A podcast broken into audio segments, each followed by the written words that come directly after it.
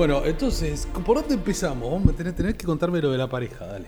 Soy todo oídos. Déjame agarrar vuelo. bueno, Rafa, ¿recuerdas que entro directo al tema o te saludo alguna introducción o algo así? Sí, ¿verdad? este, mira, la verdad que podemos hablar de cualquier cosa en el medio porque después lo editamos. Ah, ok, perfecto. Ah, bueno. Entonces, ok. Regresando al, o haciendo más bien como un seguimiento del tema de lo que habíamos platicado eh, sobre la oscuridad. Eh, creo que en esa, eh, precisamente días después, ah, bueno, días antes y días después de esa plática había tenido como que muchas, em, como pues llamadas, encuentros donde hablábamos del tema precisamente de la pareja, ¿no? Y algo que reflejaba mucho era, o algo que se veía mucho ahí, era cómo la, eh, la pareja viene siendo un gran maestro si logramos em, identificar precisamente qué es lo que nos está enseñando, no respecto a él o a, a la vida, sino realmente como a nosotros mismos, que es lo que eh, identificaba como la oscuridad precisamente, ¿no? Entonces, la pareja desde este sentido la, ubicaba como un medio para contactar con nuestra oscuridad. Em, entonces, bueno, pero eso, eh, no sé tú que hayas visto, pero eso, por ejemplo, creo que es algo muy difícil de ubicar cuando, y, empezando, ¿no? Desde el inicio, que, que, te des cuenta, por ejemplo, que lo que inicia una relación muchas veces, que lo que te llama la atención de una persona eh, muchas veces refleja eh, todo eso, muchas veces o la gran mayoría del tiempo refleja mucho del oculto que existe en ti. E incluso yo diría esto, no sé, eh, que a veces mientras más atracción sientes por una persona, más de tu obscuridad te está reflejando. O sea, por eso es como a veces dicen los, los opuestos se atraen, ¿no? Que no es que sea opuesto. Pero oscuridad sería eh, rasgos que son íntimamente propios, pero que uno no reconoce? Ajá, o... sea, desde esta perspectiva podríamos estar hablando de eso, de, rasgos. Mira, hablando, ahora sí que me voy a poner eh, de, ejemplo, hablando en primera persona. Em, por ejemplo, en mi, en mi, en, mi adolescencia, en mi juventud, lo que, que ¿Quiénes me atraían? Los chicos que yo veía que eran súper alegres, ¿no? O sea, que reían mucho, que eran muy alegres, eran los que me, llamaban de inmediato la atención y me cautivaban así muchísimo. Y en ese momento, en esa etapa de mi vida, yo era increíblemente seria, ¿no? yo no podría decir que eso era un rasgo mío. O sea, no podría identificarlo para nada en ese momento de forma consciente que eso era un rasgo, mm. un rasgo mío. Em, entonces a eso me refiero como, bueno, en esa primer parte, porque estás de acuerdo como que la oscuridad es un tema muy amplio para... Entonces, empezando por ahí ese caminito. Sí. Entonces, eh, hasta que vas caminando, o sea, eh, eh, entonces creo que hay un, un, propósito precisamente en la atracción que sientes hacia ese tipo de personas. En este caso yo te estoy diciendo tal vez un rasgo agradable, ¿no? Pero ¿qué pasa cuando el rasgo no es agradable y de todos modos la persona te atrae mucho, ¿no? Ay, pero se me ocurren tantas cosas, tantas situaciones de la vida, entonces eso se da permanentemente porque es un misterio la atracción, realmente es un misterio. es un misterio descubrir la atracción, ¿no? Porque decís, eh, uno nunca sabe por qué las cosas le atraen. Se siente inclinado a, ¿no? Eh, eh, el otro día hablaba con, con un amigo y le decía, pero la verdad es que uno no elige lo, que le, lo que le hace feliz. Uno lo termina haciendo, lo pero uno realmente elige uno lo que a uno le hace feliz. Hay tantas cosas que nos hacen feliz y son muchas veces inviables o, o, por ahí no, es lo mejor para uno y uno está ahí como tironeado a, querer descubrir algo ahí, ¿no? Es un gran misterio. Es que Precisamente hablando sobre que nuestra parte consciente o nuestra parte, en este caso, digamos, que tiene luz, que conocemos de algún modo, podríamos decir que es infinitamente pequeña, ¿no? A comparación de lo que no sabemos o de lo que desconocemos. Y que sí, yo creo que cuando decimos me hace feliz esto, en realidad nuestro universo de lo que estamos haciendo referencia es muy, muy pequeño, ¿no? O, o no. O no es cierto. ¿Cómo no es cierto? Bueno, me refiero, no es que no sea cierto, sino que pensamos que eso nos hace feliz cuando en realidad, o, o cuando vas abriendo, expandiendo ese universo, precisamente descubres muchas más cosas. Este, lo que pasa es que hay tantos casos en donde uno se, siente atraído por algo. Eh, ¿en, qué, en, qué momento la atracción de uno hacia algo merece llamarse oscuridad? Como para circunscribirlo ahí, ¿no? Porque eso es lo que a mí me cuesta ver un poco, me cuesta explicar tal vez. Em, ahí, ahí me pierdo un poquito. O sea, vos pues decís que somos... sí, a ver. No, no, dime, dime. O sea, somos ignorantes sobre la naturaleza de aquello que nos atrae. Ajá. En la atracción está la oscuridad.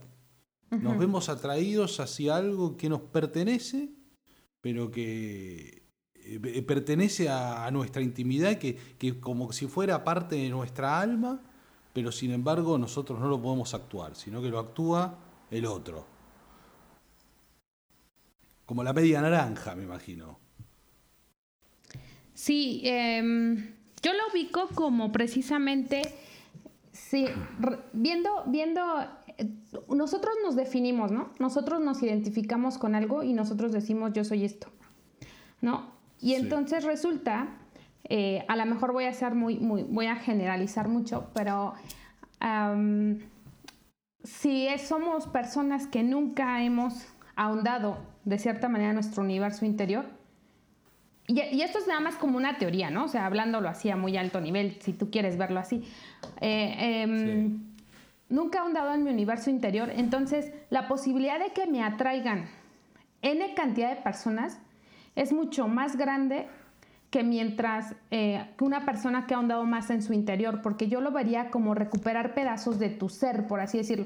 No sé si llamarle recuperar pedazos de tu ser, pero sí como, como o abrir más espacios de tal manera que, que, ¿te acuerdas que decíamos, vas conquistando como que esos pedazos de obscuridad? Entonces, mm. mientras más externo vivo, o sea, mientras más desconectado de mí estoy, entonces yo visualizo o, o lo que veo es como que la atracción al exterior es mucho más amplia. O sea, de algún modo, la naturaleza, si tú quieres, me tiene que regresar a esa interioridad. Y entonces, eh, lo que me atrae se expande, ¿no? Entonces... Sí, como, como si la interioridad te acosara por fuera. Exactamente. Sí. Exacto, eso me gustó, la interioridad te acosara por fuera, exacto, ¿no? Em, sí. Y entonces es un modo, es una forma en que precisamente el, eh, te empieza la vida a, llevar de algún modo al núcleo, al centro, a que veas. Eh, entonces, bueno, estás desconectado de ti o, o, no has hecho ese trabajo, entonces empiezas a ver afuera y yo creo que desde ahí empiezan a veces muchas relaciones que son que les llaman de muchos modos, ¿no? O sea, pero que tienden a catalogarlas, por ejemplo, incluso como relaciones, este, desde, pues, tóxicas, problemáticas, etcétera, ¿no? Sí. Pero que tienen todo el potencial, ah, claro, claro, si lo se, se toma de, de, cierta manera, tienen todo el potencial para, para moverte de ese estado de inconsciencia, llamémosle, de obscuridad, para que vayamos desarrollando más luz, por así decirlo, más, más conciencia. Sí, sí. Este, me parece como súper optimista, ¿no? Que es para desarrollar más luz y más conciencia. Me parece, o sea, sí, a, mí, a, mí, a mí sin duda me parece que la vida te va avisando de, tus polarizaciones, ¿no? De tus faltas de integración. Porque hay veces que uno cree que... Eh, cree que integró algo en, su fuero íntimo y en realidad más que integrarlo hay una polarización. O sea, ¿cómo yo me doy cuenta que realmente estoy integrando algo y no que hay una polarización? Por ejemplo, suponete, em, lo que me imagino en este momento, ¿no? Por ahí yo digo, yo, soy yo he desarrollado un sano egoísmo, pero vivo acosado y asediado alrededor mío por un montón de personas egoístas que me molestan. Me voy dando cuenta que el rasgo que me acosa a través de diferentes personas eh, es el egoísmo. Y yo me quejo de eso, porque o sea, eh, la atracción hay, hay, que advertir que es positiva o negativa, porque a veces uno se ve atraído a esas cosas que no tolera. Eh, ¿no? Y, uno, sin embargo, vuelve y vuelve y vuelve sobre esos temas y se pone muy crítico. Eso también es una atracción, ¿no? Porque uno está atraído a eso. O vos llamás atracción solo a la atracción positiva de que tiene algún tinte de enamoramiento o algún tinte de maravilla. Eh, a mí me parece que juegan las dos, ¿no? Es tanto lo que rechazás como lo que te atrae y vos vas y querés verlo y te gusta. Eh, me parece que es indiferente en ese sentido para mí.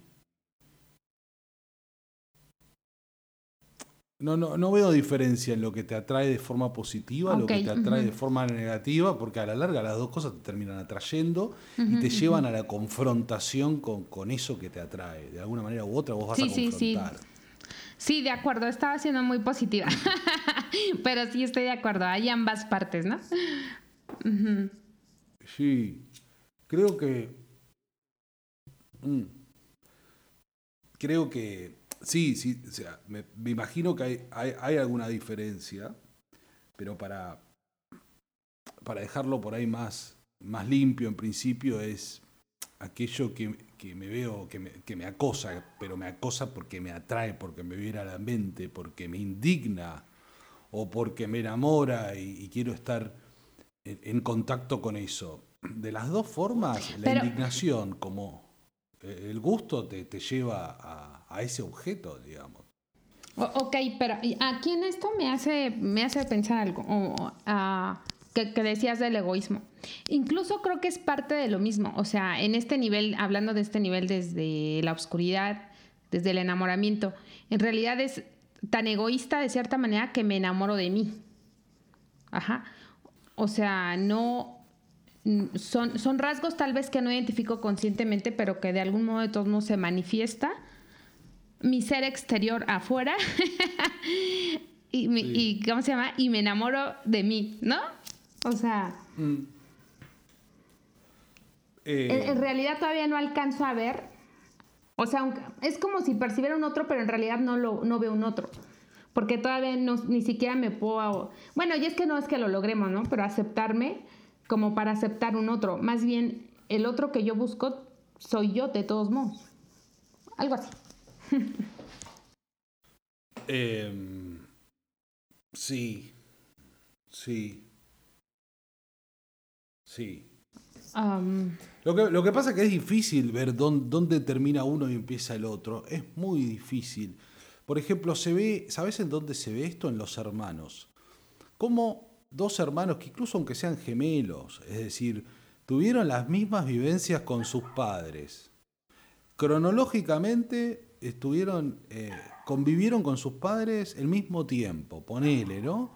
Y sin embargo, cada uno tiene una percepción tan diferente de su padre o madre. Tan diferente. Uno se vive viendo eso en los hermanos, ¿no? Uno ve al padre de una manera y el otro lo ve de otra manera que nada, que es otra persona el padre. Eh, esto, esto yo lo vi, lo, lo, vi mucho. Pero mucho. No sé si vos no lo, lo has visto, ¿no? Sí. Mm.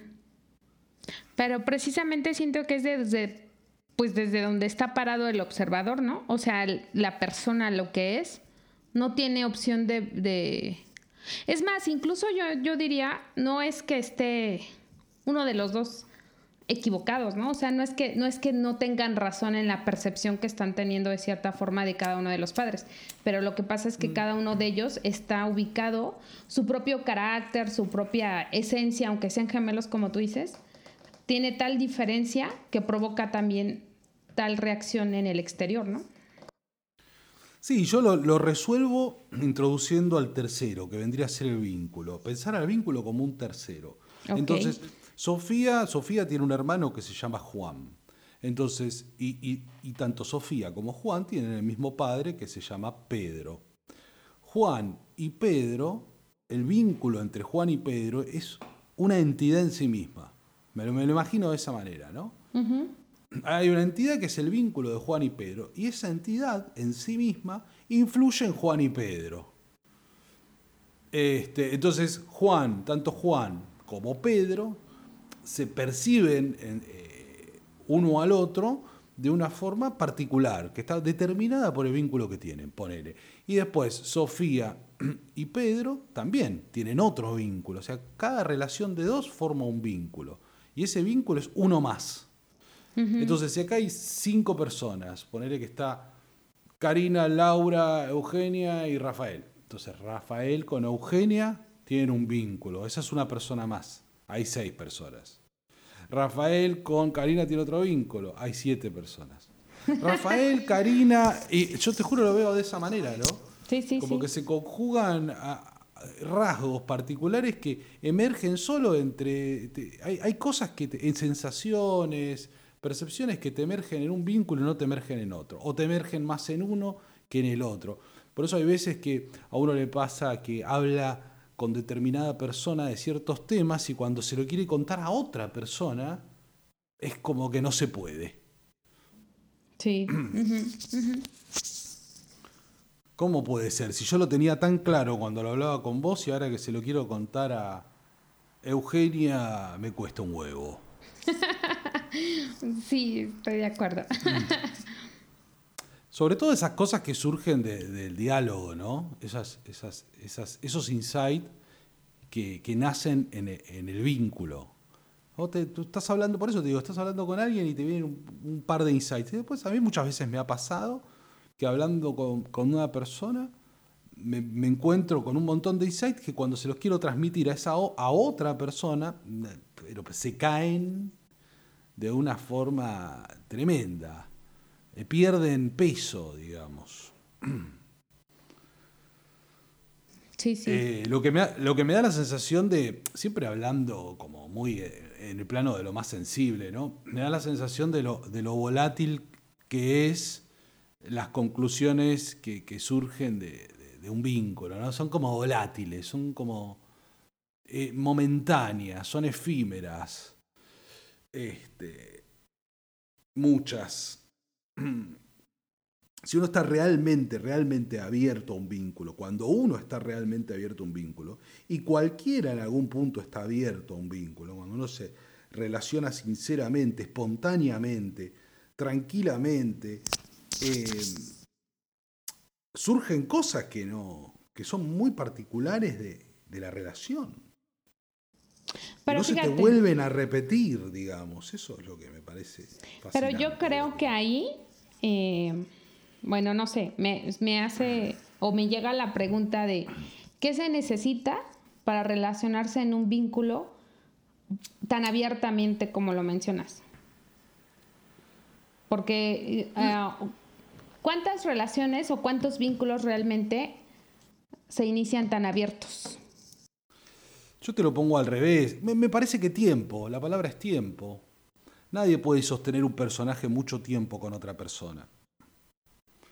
¿Me entendés? ¿Cómo, haces? O sea, vos salís, conoces a alguien, suponete, una pareja, que una, pareja que recién comienza, están enamorados, están, tan bárbaros, están divinamente bien, y salen y, y, se quieren ver, y se extrañan, y se llaman por teléfono, y todo tiene buen timing, y todo es mágico, etcétera, etcétera, etcétera.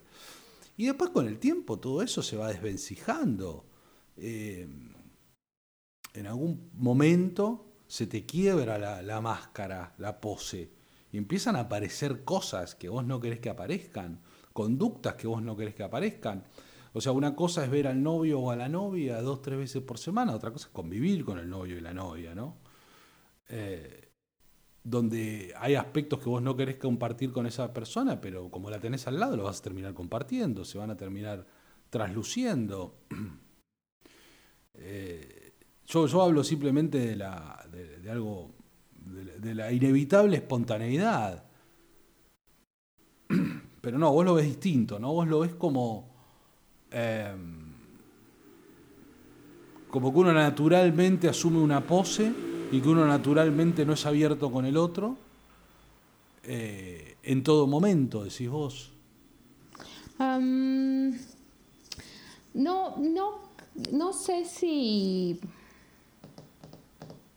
Eh, yo creo, a lo mejor, eh, como tú dices, incluso tiene que ver el tiempo de precisamente las ideas o prejuicios que nos vamos generando con el tiempo a la hora de conocer personas, ¿no? Tal vez al inicio, cuando no tienes precisamente tantos puntos de referencia, eh, más allá de que estén bien o estén mal, eh, tienes una, una forma de ser que tal vez estaríamos ahí más cercano a, no sé si decirlo realmente tu esencia o no, pero bueno, el tema es como que no existen precisamente esas barreras o esos prejuicios que el tiempo de cierta manera o que muchos ubican como las heridas que te van sucediendo, que después, al volver a conocer a otra persona, la mayoría no las quita, ¿no? Sino la mayoría incluso se activan de manera reactiva, o sea, como,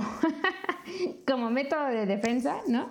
Y entonces, eh, más bien lo veo como que con el tiempo, en vez de debilitar esas murallas, por así decirlo, y demostrarte de cierta manera auténtico natural, eh, no es que lo hagas incluso de forma consciente levantar ese personaje, porque ese personaje como que se ha construido, ah, o sea, o lo practicaste tanto por miedo, o no sé cómo llamarlo, que ese personaje toma fuerza, toma mucha fuerza y poder realmente eh, mostrarte, porque te digo, siento que muchas veces no es ni siquiera que te cueste trabajo fingir el personaje. O sea, estás tan casado con esa máscara que no te das cuenta precisamente que estás usando un personaje para permanecer según tú como que salvo, ¿no?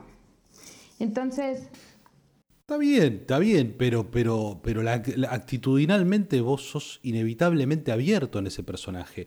O sea, a vos se te quedó pegado el personaje. Tenés un personaje, o sea, te, cristalizaste. Sos una persona que todos los días, metódica, sos siempre la misma. Pero en ese estado ritual, ¿no? Rutinario, de ser siempre el mismo, de decir las mismas cosas, de pensar las mismas cosas, de no cuestionarse, de tener los mismos juicios. Vos ahí estás siendo como sos. Eh, ¿Me explico? O sea, no, vos no estás fingiendo. Eh, eh, estás siendo como sos. Ahora, ¿qué pasa? El personaje, como toda máscara, necesita anclajes. Porque mira, pensá, en esto. Este famoso experimento en donde si a una persona la privan de todos sus sentidos, es decir, vos te metes en esa cámara que no sé, bueno, cómo se llama, pero donde te privan, donde no hay un solo sonido, donde no hay un, bueno, tiene un nombre, donde no hay ruidos, donde no hay nada, te privan de todos tus sentidos. Estás suspendido en el agua y estás en la oscuridad total. Y lo que empieza a suceder ahí es que se te rompe todo. O sea, es como una especie de gran tortura. La, la psiquis empieza a enloquecer. Fíjate lo que pasa en una persona que va a la cárcel, por ejemplo, ¿no? Y no tiene los anclajes cotidianos, porque para sostener un personaje, al personaje hay que eh, trabajarlo mucho. Claro. Hay que trabajarlo mucho, necesita rutinas estrictas. Em, yo qué sé, tiene, tiene una dinámica, un ritual diario que, que bueno, que, vos se lo sacás y la persona empieza a tener una crisis de identidad. Esto pasa mucho cuando una persona se define mucho por una relación, ¿no? Esas relaciones que cuando cortan, este, cada uno se encuentra a sí mismo distinto, que, lo hemos hablado muchas veces.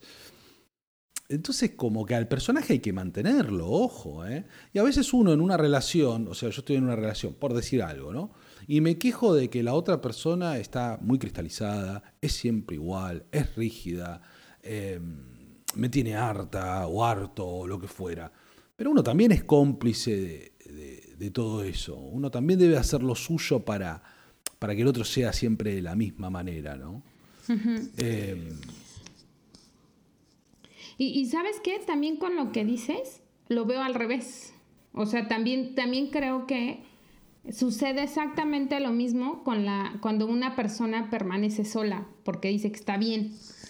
O sea, está, puede ser que igual, o sea, esté tan anclado en su personaje que cuando llega algo que lo desestabiliza, no, no lo toma. Sí. ¿No? O sea, mejor lo dejo pasar porque... Ah, no, sí, sí. De hecho, en esta sociedad políticamente correcta, lo, lo más común es no confrontar lo que incomoda. O sea, si hay una persona que me incomoda, lo más probable es que yo deje de escucharla este, antes de confrontar. La, famosa evasión también, ¿no? Hay, hay, evasiones que tenemos que son tan automáticas que, no nos permiten ni escuchar. Eh, yo creo que hay más de eso que, que, de rechazo, ¿no? Es como que sí, no, no te entra, no te entran las balas, como decimos. Lo que pasa es que esto nos lleva inexorablemente a, la cuestión de, del cuestionamiento, ¿no? O sea, eh, es como una manera, es como cómo uno quiere elegir vivir. Si uno va a elegir vivir una vida en donde se va a cuestionar, realmente va, va a decir, ¿qué estoy haciendo? ¿Estoy haciendo bien de esta manera? ¿Estoy haciendo mal? Eh, ¿Debería cambiar? ¿Debería comportarme de esta manera? ¿Debería O sea, digamos, ¿qué, ¿qué debería ajustar? ¿En qué me debería esforzar, pienso yo? A una, una, vida en la que uno cree que las cosas están más determinadas y, son de una forma y ya.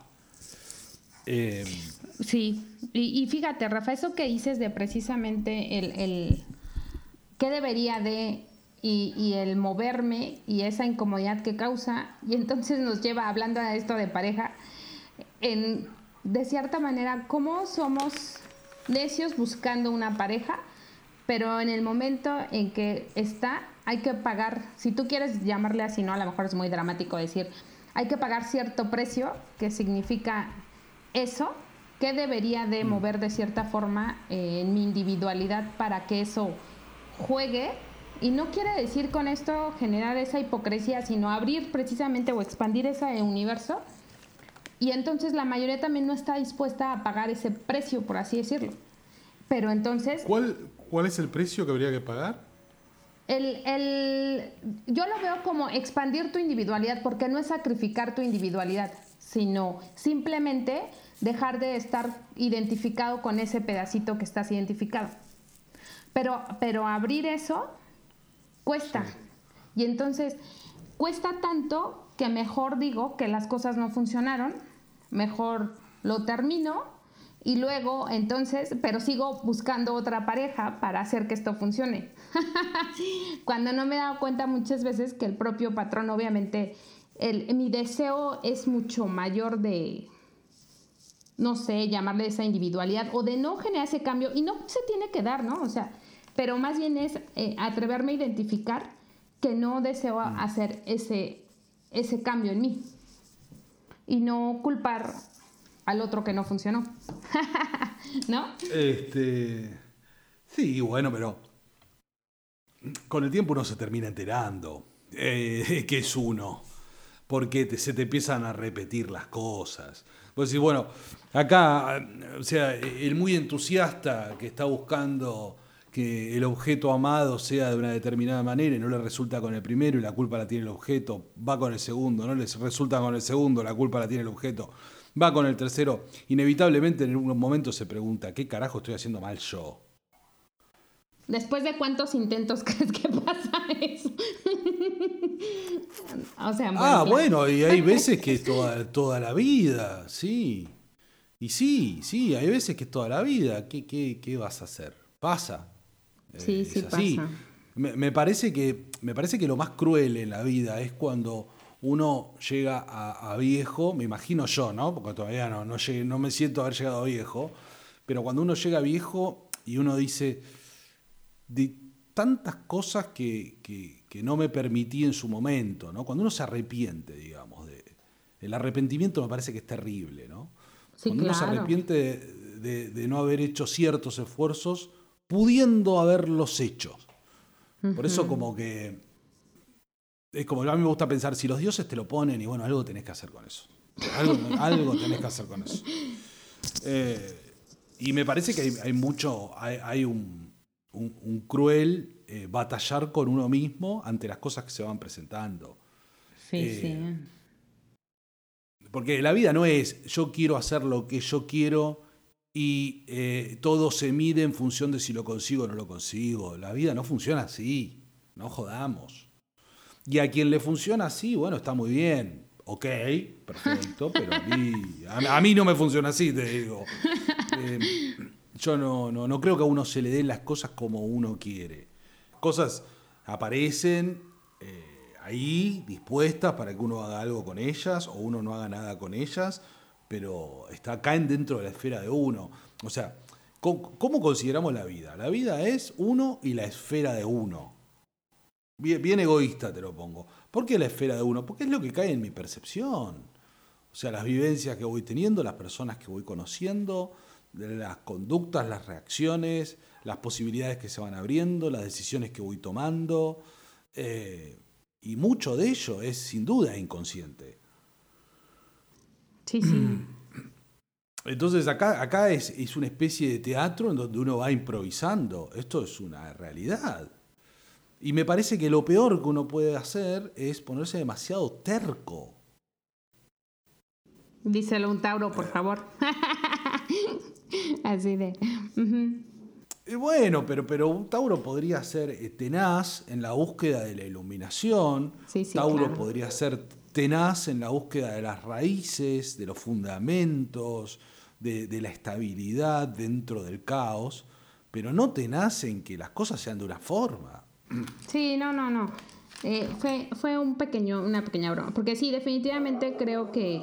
Eh, ah, ya, hablando de Tauro, tiene una gran resistencia para buscar lo que quiere, como tú dices, y irse moviendo. A lo mejor lentamente a comparación de. Y, y, respecto. Lentamente respecto a lo que otros piensan que es la velocidad adecuada, ¿no? Porque cada velocidad, pues, es diferente. Pero este. Me gusta la parte donde dices mucho. Eh, la vida te pone algo para hacer. la vida te pone algo para hacer algo con eso, ¿no? La vida es tremendamente generosa con uno. Y uno es muy miserable con la vida. Sí. Porque la vida permanentemente te está poniendo cosas. El asunto es que, bueno, que, que yo siento que la vida te va trayendo problemas a descifrar soluciones, te va trayendo problemas y vos tenés que devolverle soluciones para que te traiga nuevos problemas. Y después le vas poniendo soluciones y después te trae nuevos problemas. Eh, y me parece que ahí es donde está lo interesante, porque... Este, Pero fíjate, eh, incluso yo diría que es tan generosa que son problemas que tú quieres entender. ¿Sí me explico? Que de algún modo tú son, son situaciones a las que tú quisieras encontrarles un, algo. O sea, hasta en eso siento que hay benevolencia. No es cualquier sí, sí, Sí, sí, sí. hay, la sabiduría está en la vida de uno, no en uno. Y está en uno ir a, ir a aprender de la vida. O sea, el, sabio no es una persona que, que, mira el mundo detrás de un vidrio y lo observa como un científico que observa el mundo objetivo. El sabio es aquel que, que aprende el mundo con H, que el mundo lo, lo, apabulla y, le va transmitiendo cosas el mundo. Y él trata de ordenarlas, pero sin dejar de advertir que el mundo todo el tiempo se va recreando.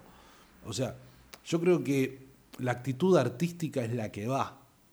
Eh, porque la vida esencialmente debe, debe, debe llevarse con una actitud artística porque te lo demuestra permanentemente sobre todo en este momento, si nosotros estuviéramos hace 50, 30 años atrás, o sea, por ejemplo, vos me decís las parejas, ¿no?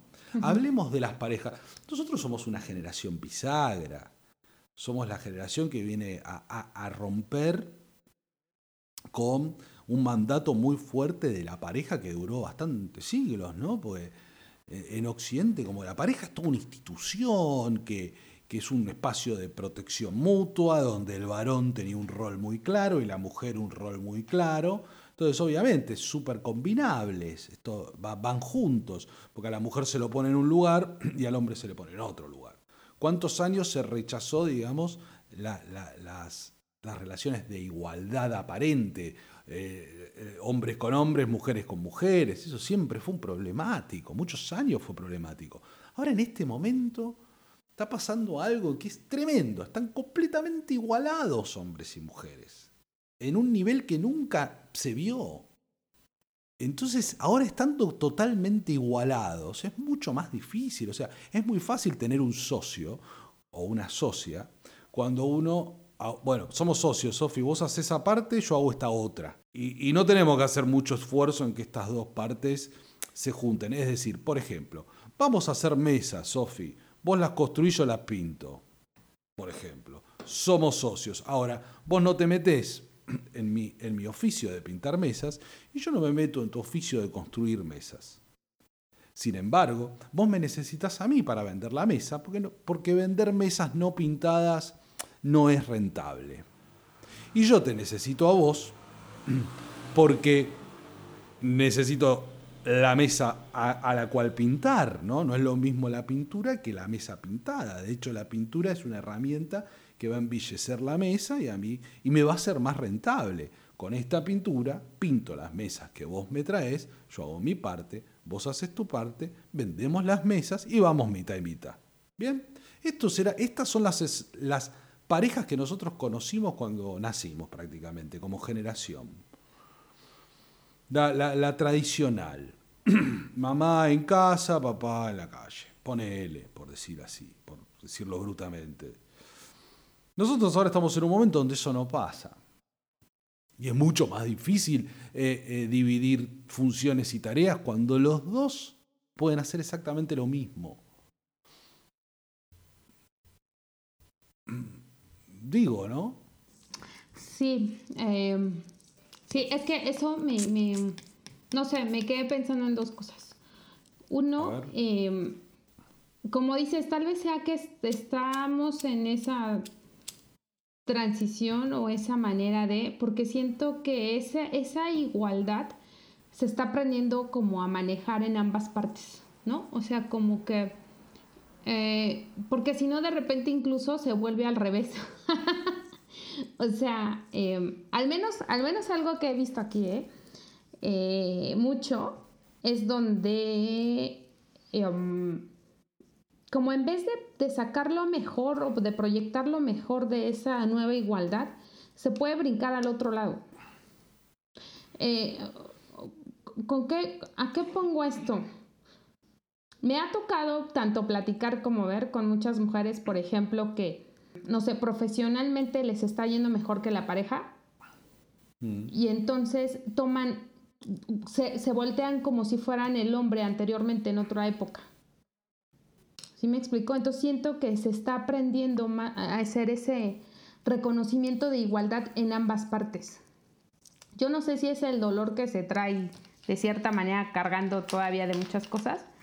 ¿Por qué? Porque, por ejemplo, es tan fácil como eh, dicen, este, ah, o, sea, utilizan ahora su éxito también profesional como para pelear el poder o no sé cómo hablarlo. Bueno, hay, un artículo que el otro día leí de Hoyo, que viejo, muy viejo, se nota la época en la, en la que escribía Hoyo, también el contexto, estamos hablando de la India, un lugar eh, como donde los, roles entre el hombre y la mujer eh, eran, eran y siguen siendo muy rígidos y muy fuertes. Entonces él, dice, bueno, la mujer tiene sed de venganza, decía, ¿no? O sea, con esas metáforas que usa Hoyo, es decir, tuvo muchos años juzgada por el hombre, muchos años. Entonces, apenas agarra el poder y, bueno, lo va a pisotear, eso se ve. Pero también, dice Hoyo, lo pisotea en esas estructuras este, tradicionales, donde la mujer queda machistas, obviamente, donde la mujer es la loca, donde la mujer es el ogro, donde la mujer es la histeria, es la histérica, pudiendo el hombre proyectar toda su inestabilidad en la mujer, quedándose él con la estabilidad que le permite eh, progresar en la sociedad. Porque para progresar en esta sociedad, vos necesitas ser estable, constructivo, eficiente, y hay muchas cosas que hay que dejar de lado. Entonces todas esas cosas que se dejan de lado se les pone en la, bolsa de la mujer, en la locura de la mujer. Y el hombre se desconecta completamente de esa parte.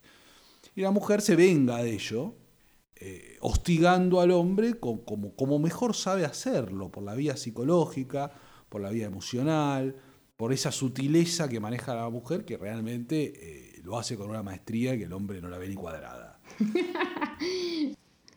Entonces como que, sí, me parece que el juego de poder no está entre el hombre y la mujer, está entre todos los seres humanos cuando quieren algo del otro o, quieren que el otro ocupe un lugar definido.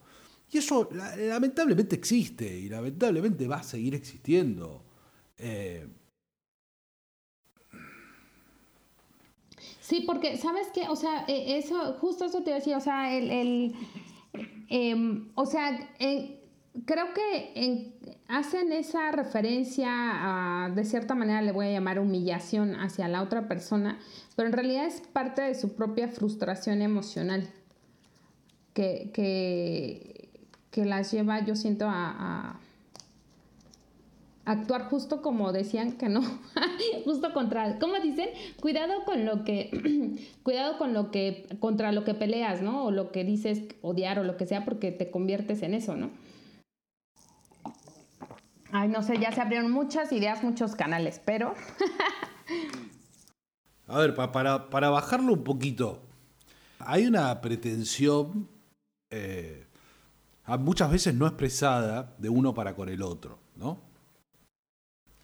Y, hay una frustración cuando esa pretensión no expresada no se cumple. O sea, uno pretende actitudes, conductas, eh, permisos, muchas veces uno pretende permisos del otro o apoyos del otro, que uno no sabe pedir, uno no quiere pedir también. Y ahí es donde empiezan todos los conflictos, me parece a mí, ¿no?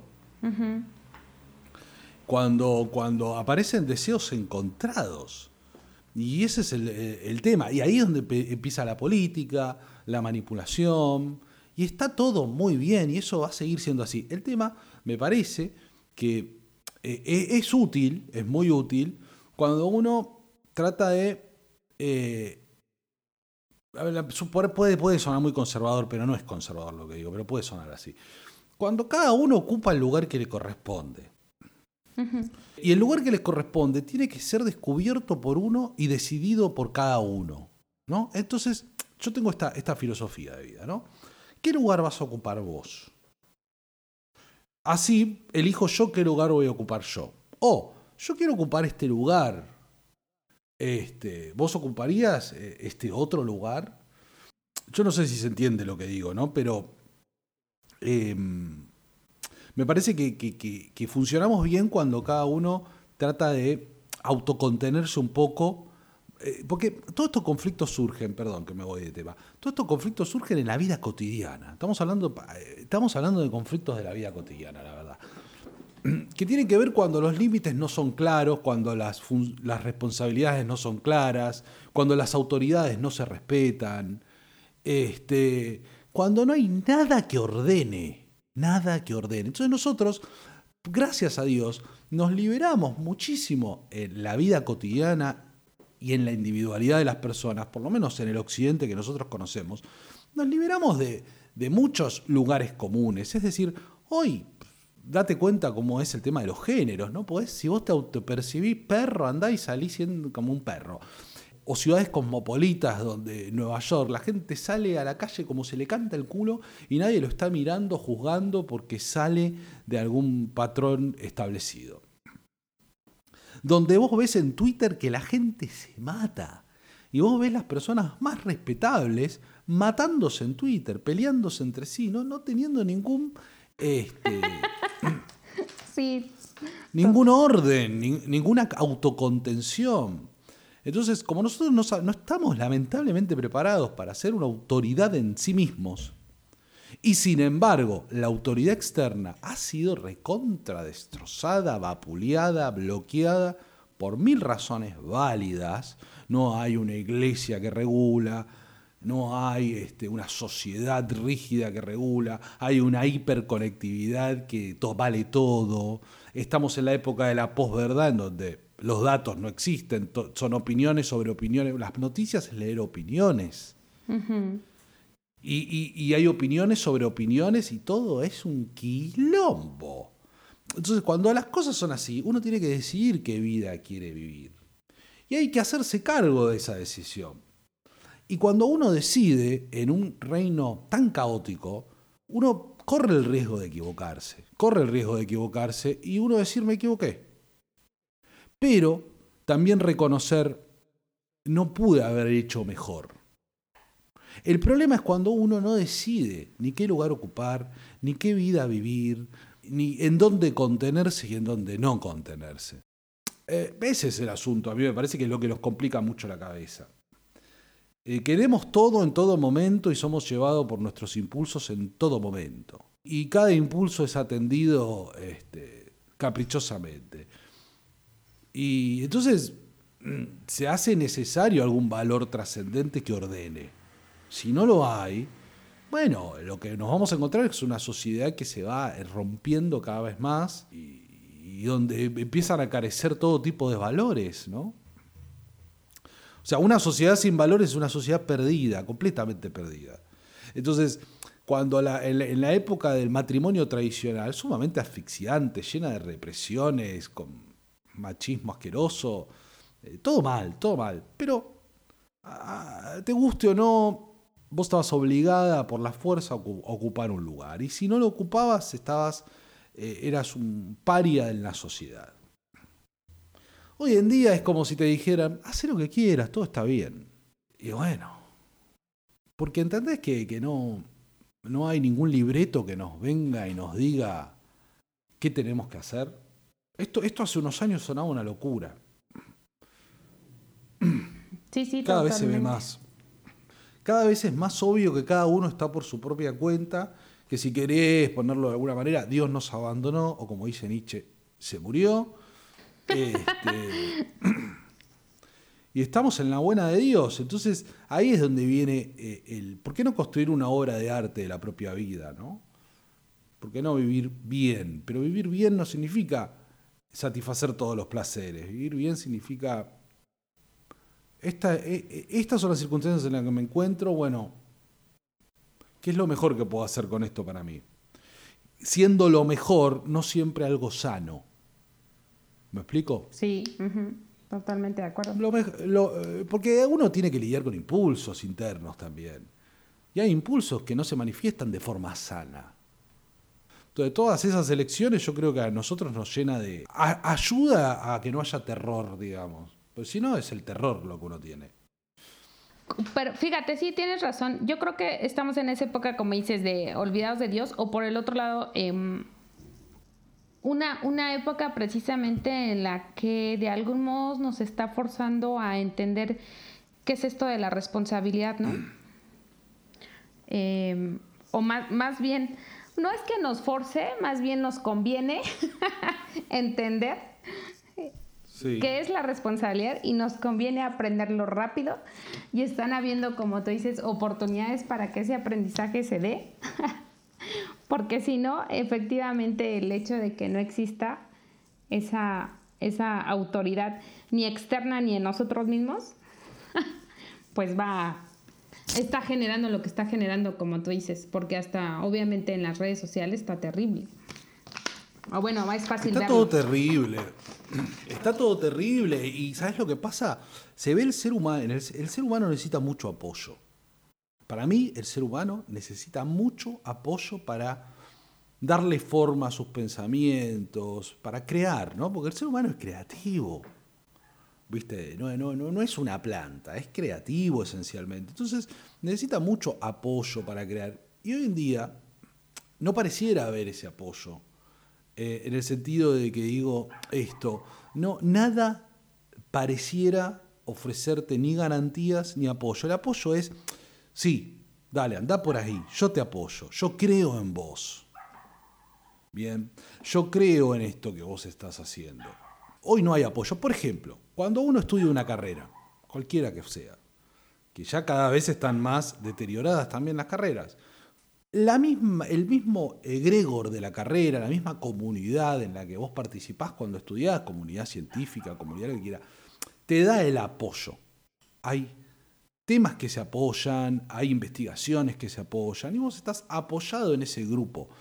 Si nosotros nos juntamos a charlar de los temas que nos gustan, la astrología, el esoterismo, todo eso se va enriqueciendo. Y uno se inclina a darle forma a las cosas, a ponerle ganas, porque hay algo más allá de uno que está uno satisfaciendo, ¿no? De alguna manera. Es como una especie de, de expansión de la conciencia. Es decir, si yo esto que hago le sirve a otro, entonces esto que yo hago y le sirve al otro, tiene alguna importancia. Si esto que yo hago me sirve solo a mí mismo, eh, probablemente no tenga importancia, probablemente se me desarme en la cabeza. Necesito el límite y el apoyo del otro. El límite del otro también es el apoyo del otro. Por ejemplo, yo te digo, vamos a discutir, discutamos sobre Venus y la Luna. Bueno, bien, discutimos sobre Venus y la Luna. Y tu resistencia a mí me apoya. Porque vos me decís, no estoy de acuerdo con esto. Entonces yo tomo impulso eh, en un, diálogo honesto, ¿no? En una discusión honesta. Yo tomo impulso porque vos me presentás un desafío. Mi, mi, mente se activa y yo trato de ordenar mi pensamiento y enfocarlo para darte una opinión sobre eh, el tema que estemos tratando. Si vos no me ofreces resistencia, si vos sos nada del otro lado, digamos, y yo me voy a terminar no, no, voy a, no voy a tener energía para hacerlo. Lo mismo del otro lado, ¿no? Como que es de los dos lados. Y, las eh, interacciones hoy en día están tan rotas, están tan caóticas, como no tenemos una, un código común para hablar, porque cada, hay tanta información que cada uno forma su propio paradigma de las cosas, ¿entendés? O sea, yo cuando, yo cuando estudié filosofía, a mí me enseñaron que, me decían, mira, Rafael, todo Occidente es platónico, aristotélico, judeo-cristiano, digamos.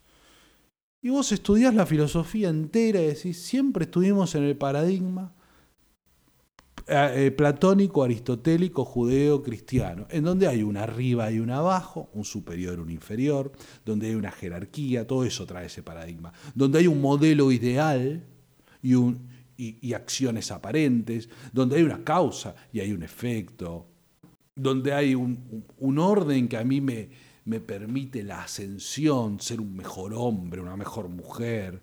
Siempre estuvimos atravesados por ese paradigma. Bueno, de repente ese paradigma no existe más. Entonces, ¿qué es lo que uno siente que le pasa? No tiene apoyo. Por ejemplo, el que estudió en Buenos Aires la psicología es, el psicoanálisis es uno de los países donde más bola se le da. Hace 20 años el psicoanalista era como Dios. Estaba muy bien visto el psicoanalista, cobraba muy caro, etcétera, etcétera. Los nuevos tiempos destrozaron el psicoanálisis de una forma tal que el psicoanalista está lejos de ser Dios, eh, de ser un referente, aquel que ordena, de traer un paradigma que, que regula. Entonces, todo eso se rompió, se rompió, se rompió, se rompió, se rompe, se rompe el matrimonio, se rompe los vínculos, se rompen los valores. Eh, entramos en una especie de todos quieren derechos, como, como, lo que sucede con el progresismo, todos, todos tienen derecho a todo. Y llega un momento que es caos. Entonces, ¿qué es lo que empieza a ocultarse en la sombra? Y es, es ahí lo que a lo que quiero llegar, ¿no? Pues decís, la oscuridad cuando estamos atraídos a alguien o en la pareja, si querés, aparece la oscuridad. Pero la oscuridad que aparece en la pareja, la rascas un poquito, te vas a encontrar con que es la oscuridad de una sociedad entera.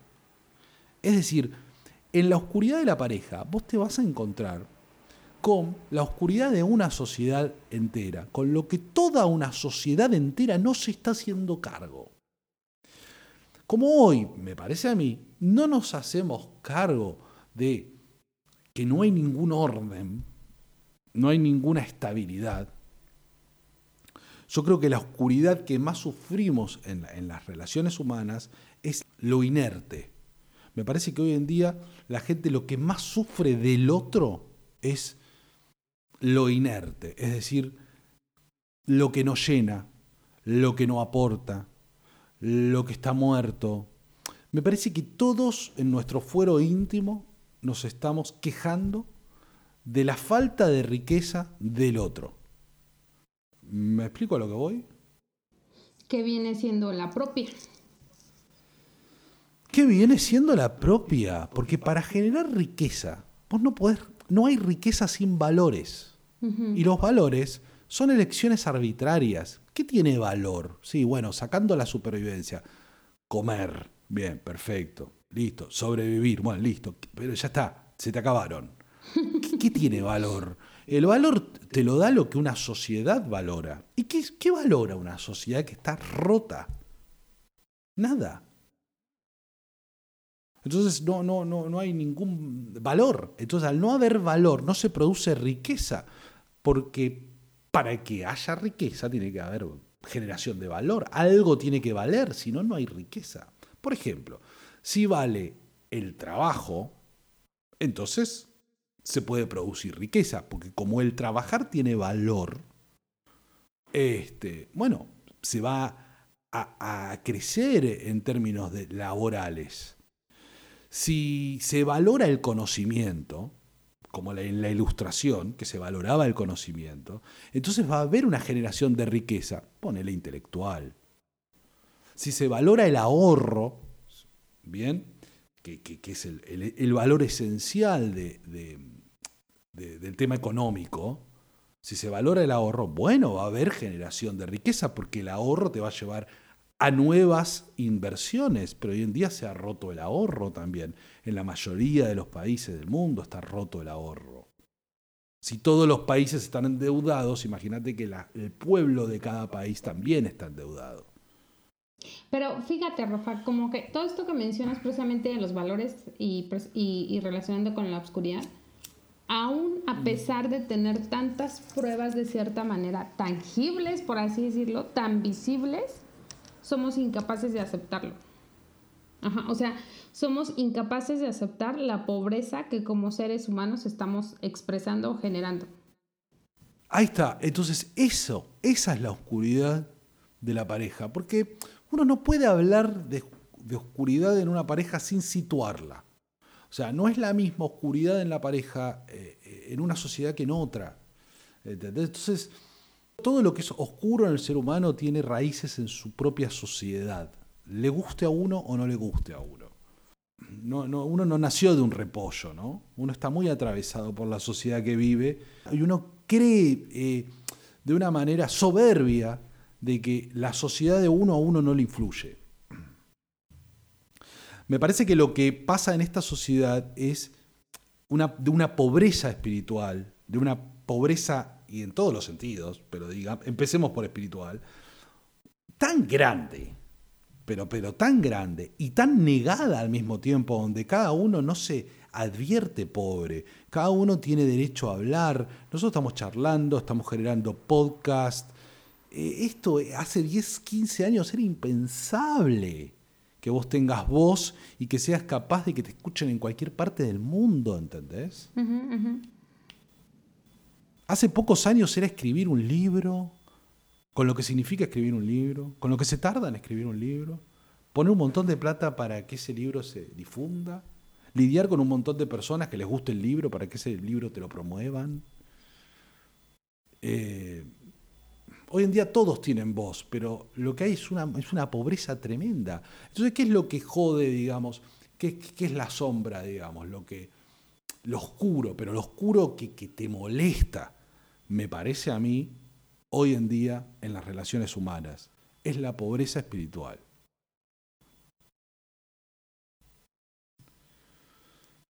yo lo veo de, un poco de esa manera, no sé, se me ocurre pensarlo así, ¿no? Sí, sí, estaba... Ahora vos me decís, pero Rafael, yo estoy hablando de la oscuridad como algo que a uno atrae positivamente. Y yo te voy a contestar lo siguiente. Exacto. A nosotros nos atrae positivamente la pobreza espiritual. Porque vos date cuenta lo siguiente. Nunca hubo tanta exposición erótica como hay ahora. Nunca, jamás. Jamás. Las mujeres hoy en día se pueden permitir lo que el hombre se permitió siempre. Juzgar al varón por su estética. Abiertamente. Abiertamente. No, estás gordo, no, no me gusta, los quiero más fuertes, los quiero más lindos, los quiero más estéticos. Toda esa, esa prepotencia de lo estético, cómo nos llama lo estético. Por ahí decís, alguien, esta persona es tan alegre, son las superficies las que nos llaman mucho la atención. Yo veo tantas personas, tantas personas enamorándose de personas pobres. ¿Me entendés? Que no, que no tienen, que no tienen riqueza. Y vos decís, ¿qué pasa? Yo mismo un montón de veces me llama la atención, me atrae. ¿por qué me gusta esta? Porque vos lo, querés llevar para ese lado. Entonces yo te digo, ¿por qué me gusta tanto esta mina? ¿Por qué tengo ganas de unirme con ella? Y generalmente, rasco un poco, digo, es pobre. ¿Por qué me atrae tanto lo pobre? Veo tantas mujeres también atraídas a hombres tan apocados, apocados, apocados, insulsos. Entonces pareciera que en la pobreza hay algo que uno tal vez este, o quiere curar o le atrae. No sé, es una hipótesis. ¿eh? Sí, sí, sí. Yo eh, esa la visualizo precisamente como que quiere curar. O sea, bueno, sí, sí lo... Mencioné la, sombra positiva, ¿no? Pero claro que está la, claro que está la que menos nos gusta o, o la, la entrada más negativa. Pero yo creo que sí te habla precisamente de algo que duele de algún modo. Bueno, que duele, que no sé si duele, que hay que ponerle atención, que hay que, que sí, que te está pidiendo, que te está pidiendo de algún modo a gritos, voltea a verlo, reconócelo, acéptalo. Sí, em, sí, es lo, es lo estéril, eso es lo que digo, lo estéril, lo inerte, lo pobre que tiene una parte positiva y la parte positiva de lo estéril, lo inerte, lo pobre es la frugalidad. Pero es que creo, Rafa, que es precisamente lo que dices. ¿A quién le gusta aceptar su propia pobreza? O sea, ¿a quién le gusta reconocer su propia superficialidad, tontez, lo que tú quieras verlo, ¿no? O sea, eh, que, realmente lo aceptemos en nosotros mismos no, pues no. bueno, no sé. Pero yo creo que no, no, nos daría mucho magnetismo hoy en día, porque la sombra de una sociedad, como bien estamos hablando, tiene un magnetismo fatal, es una atracción fatal la sombra, lo oscuro. Lo que la sociedad niega produce atracción. Hay mucho para desarrollar esta línea, pero ponele que, no sé, yo creo que el silencio, el, estar en contacto con la incertidumbre, porque la pobreza tiene un lado muy interesante, que es el, la perplejidad, la incertidumbre, el reconocerse uno que uno no sabe, que uno no entiende, que uno no conoce. Cuando uno abandona ese querer agarrar el mundo y controlarlo, ese estado más de inocencia, digo yo, me parece que es la, la cara atractiva de la pobreza. La pobreza es alegre quien es pobre en este sentido, ¿entendés? Porque el que es alegre y se ríe de las cosas está, con está más ligero, no se toma las cosas demasiado en serio. Em, es, atractivo el audaz, el audaz porque vive liviano. Esa es la parte, me parece, atractiva de la pobreza. ¿Me explico? Hay una parte jodida y una parte linda. ¿En, el, en, dónde se unen? En, en, los dos hay un culto a lo poco, ¿entendés? A lo minimalista, a lo limpio. Eso, no sé. Sí, eso, eso me, no sé, me brinca ahorita que eso te lleva o te conduce al camino como de la humildad. Pero no me refiero de la humildad de la pobreza de material, ¿no? O sea, la humildad, sino realmente como la humildad, eh, pues la que te, la, precisamente la que te rompe, ¿no? La que, la que te sitúa. Sí. Pobre no, no, es, no es una, una, mala palabra, no, no es miserable, ¿no? Sino pobre es el que se da cuenta que frente a un mundo tan vasto, que ya podemos decir que es sublime porque nosotros no alcanzamos a dimensionar la complejidad del mundo. Nosotros hace 100 años creíamos que, entendíamos todo el mundo porque todos leían los mismos diarios y todos sabían, tenían la misma información. Hoy en día nos excede tanto. Y ahí debe pasar lo mismo. Por ejemplo, acá trabajar, pues nadie entiende nada, Sofi. Nadie entiende nada pero nadie entiende, nadie tiene la posta de nada, ¿eh? es muy fuerte. Vos hablás con, vos querés ver, no sé, eh, el tema de los impuestos, cómo funcionan los impuestos en este país y la única conclusión que te queda es, bueno, eh, algo debo estar haciendo mal. Hay tantas regulaciones, tantas, tanta burocracia, que nadie, ni ellos la entienden, ni el mismo Estado la entiende. Después con el conocimiento, con la ciencia, tantos papers, con el COVID, date cuenta, mirá, mirá lo que pasó con el COVID. Tantos diciendo tantas cosas diferentes. Sí, no, ya no sabes ni qué, nada. No, no sabes ni qué, nada, no sabes si, el barbijo, si el virus se mantiene en el aire, si no te mantiene en el aire. Si, si, si cuánto dura en la superficie, si no se dura en la superficie, si el barbijo es útil, si no es útil, pero la distancia social sirve, no sirve, si las cuarentenas son válidas, si no son válidas, pero ¿por qué en algunos países que no hicieron cuarentena hubieron pocos casos, en otros que hicieron cuarentena estricta hubieron un montón de casos? Nadie sabe nada. Y todos hablan con saber, ¿entendés? Sí, sí, sí, totalmente de acuerdo. Entonces ahí tenés un tipo, ¿no? Un tipo que dice, no, listo, esta es mi bandera, esta es mi verdad y a mí no me moves y no me importa nada, todo tres carajos. Y va a ser un tipo duro, cristalizado. Y vas a tener otro que va a decir lo mismo, pero va a mantenerse, va a decir, bueno, me abro a conocer, pero sigo sin entender muy bien qué carajo está pasando, porque no entiendo qué está pasando. A mí me parece que hay mucho tema con el saber hoy en día, mucho tema con, el, juicio. Yo, te digo la verdad, yo, voy viendo cada vez más certeza en la gente. Esto es así, esto es así. Como más, más eh, de, viste que el pobre, y ahora lo digo en el mal sentido, ¿no? en el sentido feo, eh, que, que, se tiene que agarrar de lo poco que tiene, ¿no?